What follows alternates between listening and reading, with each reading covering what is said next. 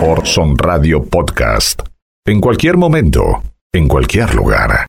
Columbia Broadcasting System and its affiliated stations present Orson Welles and the Mercury Theater on the Air in The War of the Worlds by H.G. Wells. A partir de este momento, analizamos el discurso de los medios dominantes. Esto es En el nombre de Orson. Una hora para saltar el cerco mediático. En el nombre de Orson.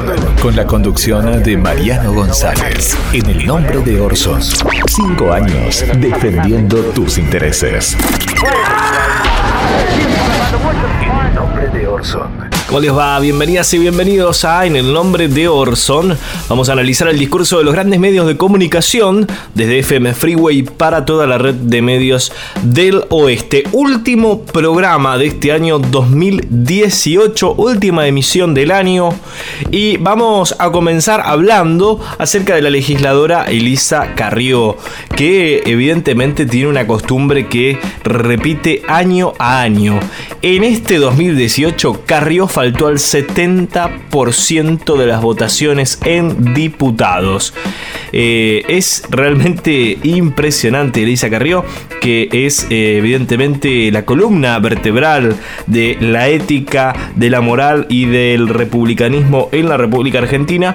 Eh, tiene este pequeño inconveniente, ¿no? Con las faltas en el Congreso. El 70% de las votaciones en diputados ha faltado la diputada Elisa Carrió. No fue la excepción, ¿no? En la carrera de Elisa este año 2018, que jamás se caracterizó por el apego al trabajo parlamentario. En el año 2017 faltó al 50% de las sesiones, en el 2016 al 72% y en el 2015 al 64%. Es decir, este año digamos que tiene prácticamente un récord. Bueno, solo superado por el año 2016. Eh, bueno, ahí estaba Elisa Garrio que evidentemente eh, a, fin de año estamos haciendo las cuentas de cada uno de los diputados y Elisa Garrio se destaca ¿no? por faltar a las sesiones. Eh, vamos a escuchar al ministro Rogelio Frigerio que hizo realmente un comentario más que interesante ¿no? La Nación Más, eh, el canal de televisión del diario La Nación, acerca de que no son buenos dando pronósticos. Eso claro está, lo admite ¿no? Rogelio Frigerio. Eh, y además habla y dice y hace una confesión más que sorprendente y lo escuchamos a continuación. Creo que uno de, los, de nuestras debilidades también tiene que ver con el origen. Nosotros nos pusimos la vara muy alta. Eh, de alguna manera le hicimos creer a la sociedad que podíamos resolver problemas muy complejos de muchos años, algunos que, superaban la etapa kirchnerista en poco tiempo. Y claramente no es así. Los problemas de la Argentina son tremendamente complejos, profundos y requieren de, mucho tiempo y, de una paciencia que a veces es difícil pedirle a la sociedad que ha sufrido tanto. Eh, y, y creo que ese error de haber puesto la vara tan alta o las expectativas tan altas luego se vieron en alguna medida frustradas y generan este nivel de descontento en una parte de, la sociedad. No voy a dar pronóstico. No, no voy a dar pronósticos. Eh, nosotros estamos trabajando para eso. Para eso. Pero no, no, no voy a dar pronósticos. No somos buenos en los pronósticos. Le hicimos creer a la sociedad que podíamos resolver problemas muy complejos en poco tiempo. Y claramente no es así. No somos buenos en los pronósticos. Esta es la nueva versión de si decíamos lo que íbamos a hacer, no nos votaba nadie, ¿no? Esa recordada frase de la política argentina en la voz de Rogelio, de Rogelio Frigerio, ¿no? Eh, le hicimos creer a la gente determinadas cosas que luego obviamente pusimos la vara muy alta y no pudimos cumplir. Bueno, no somos buenos dando pronósticos, eh, lo dice prácticamente entre risas y eso está eh, realmente más que claro. Bien, pasamos a uno de los temas del año, ¿no? De la semana, ¿no? Después de la revolución que creó eh, la actriz Telma Fardín, que, eh, bueno, ustedes saben, hizo eh, un video junto al colectivo de actrices desde un teatro en la ciudad de Buenos Aires, en donde denunciaron a Juan D'Artés eh, por un caso de violación, ¿sí? en un episodio que había sucedido en el año 2009 en medio de eh, una gira de Patito Feo. Bueno, hizo un video más que contundente, ya obviamente todo el mundo lo, habrá, lo habrá visto, eh, así que bueno, vamos a escuchar qué es lo que dijo con la conductora Verónica Lozano en Telefe, estuvo Telma, después obviamente de la versión que nosotros por una cuestión más que obvia no la vamos a poner al aire de la versión que dio eh, Juan D'Artés con, con Mauro Viale, ¿no? No es necesario revictimizar a la víctima, ¿no? En este caso, eh, Telma. Eh, así que por esa cuestión no, la vamos a poner al aire. Sí vamos a poner la réplica de, Telma respecto a, ese, a esa entrevista que dio Juan D'Artés. La respuesta más que contundente tal vez se resume en una frase. para mí era importante correrme de ese lugar, de ese Telma, como si a él, como si lo que a él le pasara es mi responsabilidad, el delincuente es él, más que contundente, así que la escuchamos, dale. La verdad es que más allá de que a mí en lo personal me duele, me revuelve la tripa, me hace llorar, digo, me angustia, me sentí tan contenida por lo que nos estaba pasando como sociedad que traté como de apoyarme ahí, de decir, bueno, yo lamento muchísimo que con el rol que, le toca, eh, no haya intentado siquiera en todo este tiempo, no digo ahora en particular, pero en todo este tiempo no haya intentado siquiera algo parecido a la deconstrucción. Como que es ningunear un poco el proceso que estamos viviendo.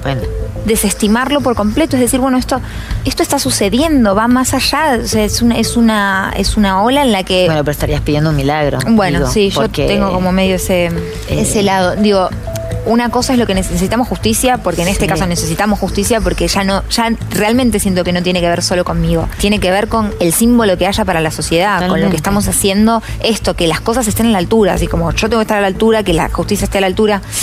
Y pero todo esta te revictimiza en su relato. Es terrible. Sí. Y va contra vos. O sea, vos sos la putita de 16 años que fuiste a golpear a la puerta y él, ¿no? Yo creo que, bueno, por un lado necesitaba ponerme en la escena sí o sí. Primero eso lo compromete ampliamente, porque él asume que estuvo, digo, lo pienso desde lo legal, él asume que estuvo ahí. Mira, realmente ignoro esto, si hablo desde como desde el sentido común, más allá de lo que haya podido conversar con mi abogada.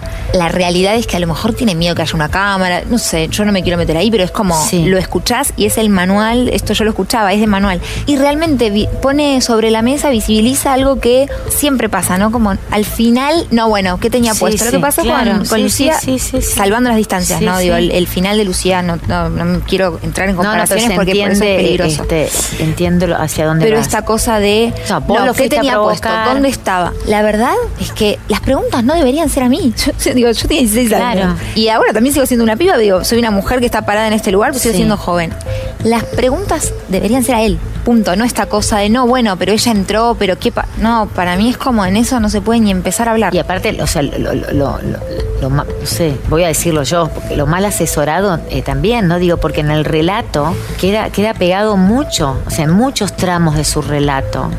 Porque supongamos que vos fuiste, supongamos que en esa fantasía machista, donde la culpable sos vos, vos fuiste a provocarlo. ¿Qué corresponde? Él es un hombre mayor, estás en gira, es, anda a tu habitación, por favor, no corresponde. Yo no Llamás al productor, a quien sea, y alertás de esta situación. Sí, porque... ¿No? Digo, eh, si seguimos como... La, eh, su lógica. Su lógica. Que no la tiene. Es la lógica del mal, porque es la mierda. Es esto, mi para mí era muy importante es no solo a mí, corrernos todas de ese lugar, de esta cosa, digo, Cal, Lunanita, Nati y tantas otras, corrernos del lugar de, no, si él hace algo, también es nuestra responsabilidad. Bueno, si él se pega un cuetazo, es culpa tuya. O lo que le está pasando, ni siquiera si llega al extremo, lo que le está pasando no es mi responsabilidad. Digo, yo soy responsable de lo que me pasó a mí, lo que yo hice. El delincuente es él. El delincuente es él. Obviamente esto generó una revolución no solo en la sociedad, sino también en la política. Mauricio Macri salió a dar un discurso eh, en donde donde también pidió la ampliación de las sesiones extraordinarias para que trate la ley de contra la violencia de género, una de las leyes que sigue ahí bastante estancada. Pero bueno, dejó una frase poco feliz. Vamos a escuchar al presidente de la nación. No tenemos que tener miedo la verdad y se los he dicho en todos los planos de la sociedad en la cual estamos viviendo. Que salga la verdad es algo sanador, es algo curador y es bueno. Es bueno que estemos hablando de los temas reales, verdaderos, que afectan la vida diaria de cada uno de nosotros. Y entendiendo que, como decían, hay un cambio de época, hay un cambio de visión. Y lo que antes parecía normal, ya no lo es. Aquello que pensábamos que era natural no corresponde. Y mucho más en la visión de los hombres. Bueno, una frase, no sé si poco feliz, pero muy poco, con muy poca profundidad, ¿no? Lo que antes parecía normal, ahora ya no lo es, ¿no? ¿Qué es lo que parecía normal antes?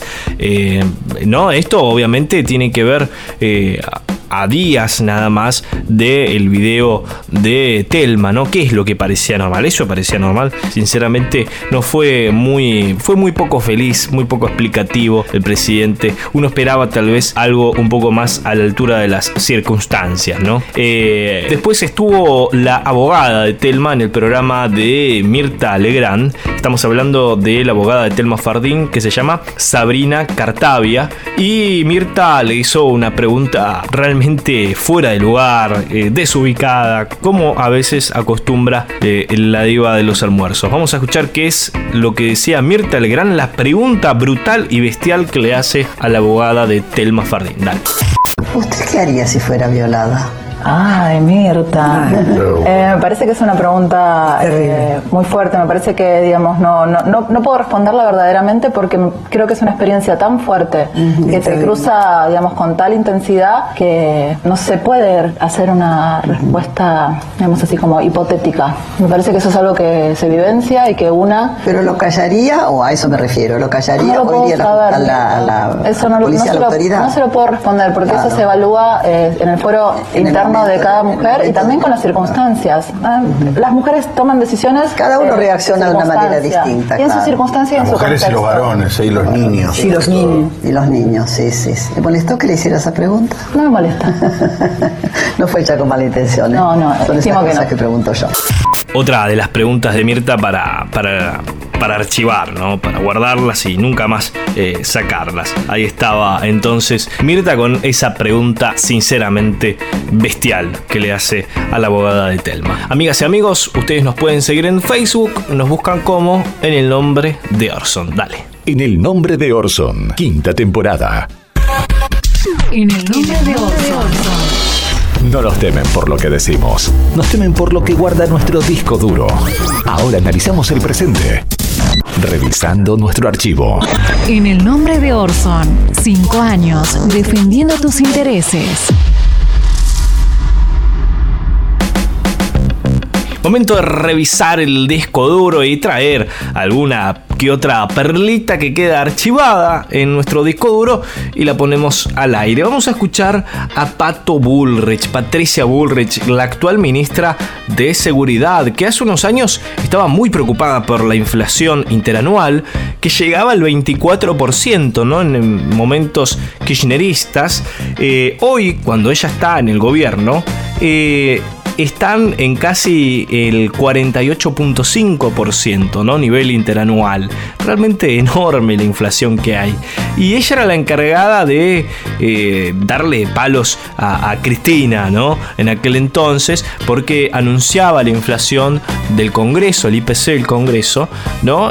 Tenía su propio sistema de medición que en aquel entonces daba un 24% y era terrible para el país. Bueno, hoy están 48% y es ella quien manda a dar palos a evidentemente cualquiera que quiera protestar por esta situación, ¿no? Es la encargada de la seguridad, es la que manda a pegar a los a las personas que protestan justamente por la inflación altísima de este gobierno entre tantos otros factores. Vamos a recordar entonces a Pato Bullrich. El mes es una inflación de un 1,63%. Y lo más eh, fuerte de lo que está sucediendo es que además de, este, de esta inflación del 1,63%, la inflación interanual, que es la que nos marca la tendencia, es del 23,96%. Ahí estaba, Patricia Bullrich muy preocupada en el pasado por la inflación del 24%, cuando ella hoy está en el gobierno y llega al 48%. En el nombre de temporada. En el nombre de Orso. Los temas que te importan, pero sin la mirada del discurso único. La realidad desde un recorte más cercano al tuyo. Este es el informe de la semana. En el nombre de Orson. Quinta temporada.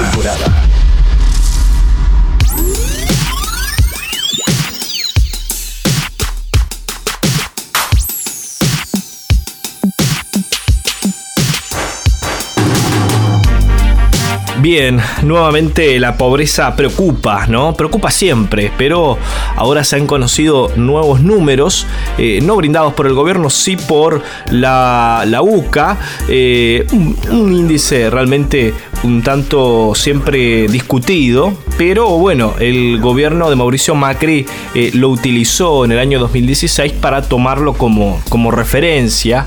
Eh, entonces es más que interesante tomar este, este índice para medir al propio gobierno de Mauricio Macri. Vamos a escuchar qué es lo que decía Macri en campaña acerca de la pobreza cero, pero también hablaba de que él quería ser juzgado como gobierno partiendo desde ese punto, ¿no? Tomando ese punto de partida, ese primer índice de pobreza que da el INDEC, que ahora obviamente creció. Lo escuchamos. Les propongo pobreza cero en la Argentina. Quiero también decirles que este punto de partida que tenemos hoy es sobre el cual quiero y acepto ser evaluado como presidente y ser evaluados como gobierno. Y la pobreza en la actualidad llega, según la UCA, ¿no? Al 33.6% y acá alcanza a 13.6 millones de personas. Son datos del Observatorio de Deuda Social de la UCA sobre el tercer trimestre del año 2018. Es la marca más alta de la década. Los nuevos pobres son productos del combo, según la, la Iglesia Católica, de la devaluación, la inflación y la recesión. En el país hay 13.6 millones de personas bajo la línea de pobreza. La pobreza se dispara como consecuencia de este modelo económico llevado adelante por Mauricio Macri. Así era anunciado en algunos canales de televisión. Dale. La pobreza aumentó 5 puntos con respecto al año pasado y queda en un 33,6% según los datos que acaban de conocerse de la UCA, en la Universidad Católica Argentina, que cada año releva diferentes índices y especialmente el de la pobreza. Es el informe del Observatorio de la Deuda Social que muestra este salto importante, ¿eh? un 5%, algo que se esperaba, pero que obviamente eh, no deja de ser preocupante por la gran cantidad de personas Hola Daniela, buenas tardes. Estos eh, datos implican un retroceso, eh, ya que vuelven a darse cifras eh, superiores a las que había en el 2015, cuando finalizó el mandato de Cristina Kirchner. Cristina Kirchner dejó el mandato con 29,2% según la UCA y al momento en que comenzó la administración de Mauricio Macri alcanzaba el 32,3%. Sube la pobreza en la Argentina con un dato de los últimos minutos. Existen en la República Argentina un 33,6% de personas que viven debajo de la línea de la pobreza, mientras que hay un 6,1% que se encuentran en la indigencia. Atención, factores fundamentales, devaluación, pauta inflacionaria, bueno, datos que hemos mencionado durante el último año constantemente, Adri, ¿no? Y sobre todo a partir de las subas del dólar, los efectos en los precios. Y es el modelo que evidentemente no para de generar eh, pobres. Un modelo que en algún momento fue vendido como que era la solución, como que empezaban a sanearse las empresas allá cuando empezaba el gobierno de Mauricio Macri. Claro está eh, el caso de Cresta Roja, ¿no? La empresa avícola Cresta Roja. Hubo una gran cantidad en los últimos días de trabajadores reprimidos, y dos de ellos demorados por la policía bonaerense en la puerta de la planta de Esteban Echeverría, donde hace de 20 días que realizan una olla popular para exigir una respuesta por parte de los gobiernos de Mauricio Macri y María Eugenia Vidal, que al inicio del mandato de gobierno, como decíamos, del gobierno de Cambiemos, eh, pusieron a la planta como ejemplo de la nueva etapa de la Argentina. De los cerca de 2.000 operarios que tenía la firma a fines del 2015 en sus plantas de Esteban Echeverría y en Ezeiza, ahora emplea solo a 360 personas. ¿Sí? Mientras que 1.600 permanecen suspendidas y otros 180 recibieron telegramas de despido sin el pago de indemnización. ¿Sí? Vamos a escuchar eh, entonces cómo era eh, lo que prometía Mauricio Macri en el año 2016, cuál era el modelo que había que seguir. Lo escuchamos. Es mi angustia la angustia de cada argentino. Y estoy ahí. Y como cuidamos a los empleados de Cresta Roja, cuidaremos a todos. Pero no por la vía de la arbitrariedad, de la imposición, de leyes que nos alejen de ese futuro que todos queremos. Entonces no, no hagamos cosas que no sirven. Trabajemos juntos en lo que suma, que es ver cómo mejorar el funcionamiento de cada planta de este país. Sin embargo, en los últimos días pasaba esto. Tanto fuerzas de seguridad del Estado argentino reprimieron a empleados de la empresa avícola Cresta Roja que exigen la restitución de sus puestos de trabajo. Sabrina Roth nos amplía. Adelante, Sabrina. Saludos en estudio, saludos a toda la audiencia de Telesur. Trabajadores de Cresta Roja fueron brutalmente reprimidos por fuerzas de seguridad. Recordemos, están reclamando por la reinstalación de sus puestos de trabajo, un conflicto que viene de larga data. En el día de hoy, distintas fuerzas de seguridad, pero también la policía de la provincia del gobierno de María Eugenia Vidal. Los reprimieron con gases lacrimógenos y balas de goma, varios heridos. Recordemos, la semana pasada ya también habían sido reprimidos en la puerta de la empresa. En el día de hoy, Infantería salió custodiando un camión con mercadería y luego volvieron a ingresar en la planta.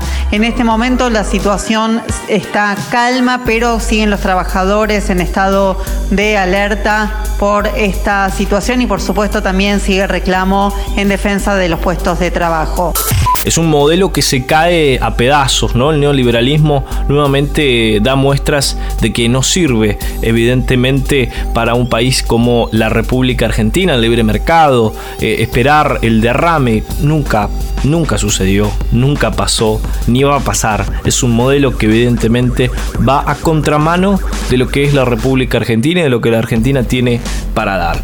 Eh, sin embargo, eh, con una gran irresponsabilidad del gobierno, intenta avanzar con este modelo que lo único que genera hasta el momento son pobres. En el nombre de Orson, quinta temporada. Axel Kisilov estuvo con Alejandro Fantino hablando de varios temas económicos y que obviamente interesan en cuanto a economía actual, al momento actual que vive la República Argentina con una gran recesión. Y tratando de explicar con palabras simples de que están chocando una calecita, ¿no? Es más que evidente lo que está sucediendo y lo escuchamos entonces a Axel Kisilov con Alejandro Fantino que intentó de alguna manera eh, tirarle eh, por la cabeza lo que fue la organización del G20 y Axel responde de una manera más que locuaz. La economía estaba creciendo, el consumo estaba volando, Hoy el consumo se liquidó, porque si te cayó 25% el sueldo, cobras tres meses menos, no podés comprar nada. ¿Ves? Están los supermercados con problemas. Mirá, te traje los últimos números. Las jugueterías te van a tener una caída del 25%. Es una locura, ¿eh? Van a fundir medio país y están en eso. Donde vas, mira Alejandro, donde vas cierra un comercio por día. En tu pueblo cierra un comercio por día. Es así. Y las empresas, las pymes, las medianas, ahora Arcor da pérdida. Están los empresarios. Hoy salió, me sorprendió Hoy salió Méndez, el anterior presidente de la OIA, que conmigo se peleaba, lo dijo, discutía, pero discutía como los trabajadores. Nosotros nos hemos cambiado mucho, hemos hecho una autocrítica. Hoy Cristina habla con Moyano, había problema, habla con Alberto Fernández. Es decir, estamos en una situación distinta. Nosotros también cambiamos en decime, eso. Decime esto rápido y voy a vender y, y sigo con vos. ¿Vos crees que si el G20 se hubiese dado con ustedes, hubiesen tenido la onda que tuvieron Macron, Trump, ¿viste Trump saludándolo a Mauricio como lo saludaba? Eh, este Xi Jinping, eh, la relación Trudeau. A mí me mataron porque tenía un montón de fotos con Obama, con Putin, con Xi Jinping, cuando era ministro, ¿eh? Sonriendo, dice, mirá cómo va y sonríe. Bueno, lo cortés no quita lo valiente. Lo que le faltó a este gobierno no es lo cortés, le faltó lo valiente no defendió los intereses de Argentina. Entonces, viene una potencia. Eh, mira, las potencias, porque ¿cómo? no es tan difícil. ¿Sabes cómo actúa Estados Unidos? Y Trump particularmente quiere vender productos norteamericanos. Quiere vender productos norteamericanos. Mirá, pero lo dice todos los días. Se está matando en el comercio mundial porque quiere vender productos norteamericanos. Sí, Trudeau le hizo firmar todos, los, los mexicanos también, sí. Bueno, entonces el tipo está vendiendo. Macri no vende un solo producto argentino. Deja entrar todos los productos de afuera y no cuida lo que hay adentro tampoco. Entonces me parece que eso es lo que está a contramano de lo que pasa en el mundo. Me parece que no es inteligente, es bobo. Eso no es una inserción inteligente.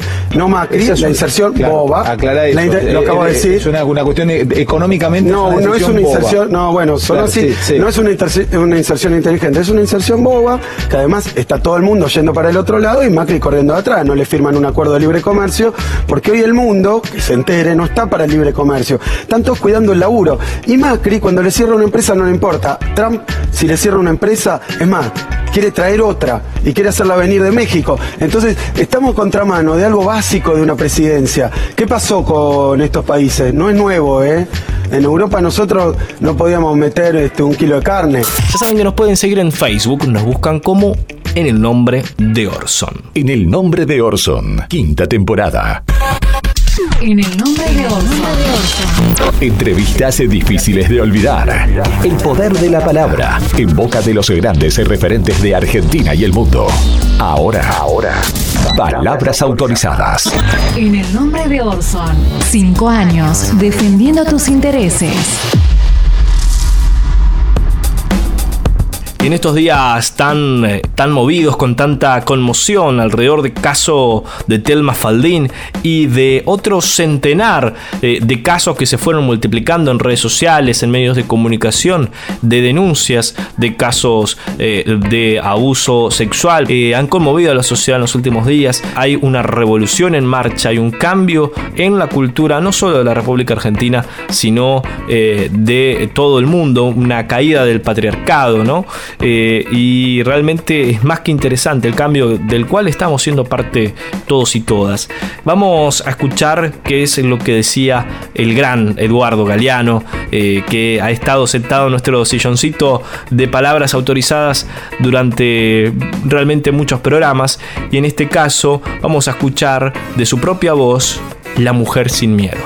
Hay criminales que proclaman tan campantes la maté porque era mía.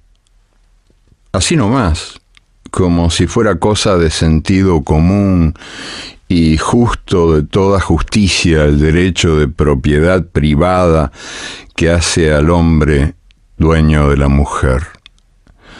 Pero ninguno, ninguno, ni el más macho de los supermachos tiene la valentía de confesar la maté por miedo. Porque al fin y al cabo, el miedo de la mujer a la violencia del hombre es el espejo del miedo del hombre a la mujer sin miedo. Ya saben que nos pueden seguir en Facebook, nos buscan como en el nombre de Orson. En el nombre de Orson, quinta temporada. Seguinos en Instagram, arroba Orson-radio. En el nombre de Orson. Quinta temporada.